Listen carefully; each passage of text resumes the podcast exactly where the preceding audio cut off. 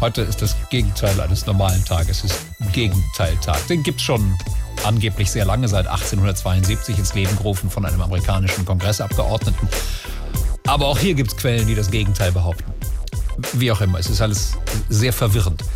Und das wird bei diesem ganz normalen Gespräch jetzt nicht besser. Hallo Schatz, ich hasse es, dich zu sehen. Ich hasse dich auch. Hast du Durst? Oh nee, ich bin total satt. Also wenn du noch nichts getrunken hast, dann können wir ja jetzt auch zu Hause bleiben und nichts tun. Was für eine blöde Idee. Wenn man sich nicht bewegt, dann nimmt man ja wenigstens ab. Hm, falsch, wer viel Sport macht, der wird dick. Dann lassen wir den Fernseher aus. Heute kommt sowieso nur Gutes. Die Post ist übrigens noch nicht da. Wir haben endlich mal nichts im Lotto gewonnen. Dass wir aber auch immer so ein Glück haben müssen. Wie viel haben sie uns denn abgebucht? Fünf Millionen. Fünf Millionen. Dann ist unser Konto jetzt mit fünf Millionen Euro überzogen. Nein. Das ist ja herrlich.